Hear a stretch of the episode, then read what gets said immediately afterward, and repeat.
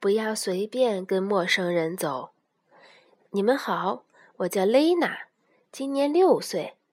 每天我出门上学前，妈妈都会郑重其事地叮嘱我：“蕾娜，不要随便跟陌生人走哦，过马路时要当心。”妈妈每天都这样说，我现在根本听不进去，只是象征性的点点头。可是几天前发生了一件事儿。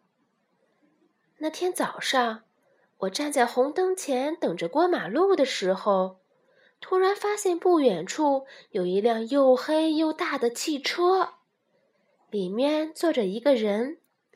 天哪！那个人阴沉着脸，好像一直在盯着我。他看上去是多么可怕呀！那时候。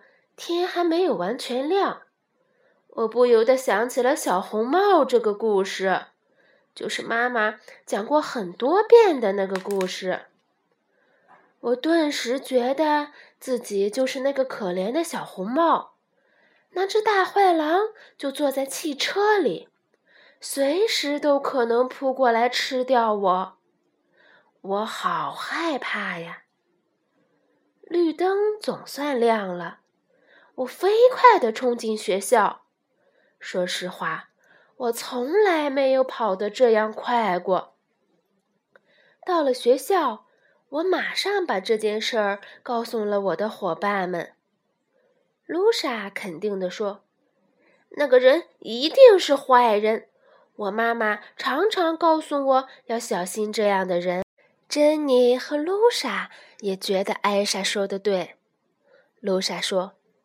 我妈妈说：“如果碰到危险，就马上跑回家。”珍妮说：“我妈妈说，如果觉得有人要对我做什么坏事儿，就去按附近人家的门铃，或者向周围的大人求救。”可是，不管露莎妈妈的主意还是珍妮妈妈的主意，现在都帮不上忙，因为这里离家太远。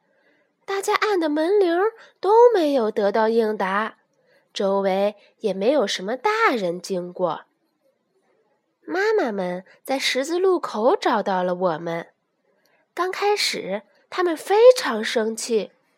我们七嘴八舌地说：“那辆车里有个人从早上坐到现在，而且一直盯着我们看。是啊，是啊，他在监视我们。”从早上到下课，一直到现在，都坐在那里呢。这下子，妈妈开始对那个人生气了。他们走向那辆车子，我们觉得妈妈们实在太勇敢了。我们这几个小孩子还是站在角落里好了。妈妈们敲了敲车窗。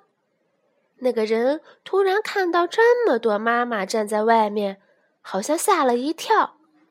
随后，妈妈们和那个人认真的聊起来。突然，他们全都哈哈大笑起来，好奇怪呀！原来坐在车里的那个人是做统计工作的，他一整天都坐在那里。是为了统计一天中有多少辆车从这个路口经过。那个人之所以看起来凶凶的，是因为他根本就不喜欢这份工作。珍妮的妈妈说：“以后如果在上学路上再遇到这种奇怪的事情，一定要及时告诉老师。”我们用力的点了点头。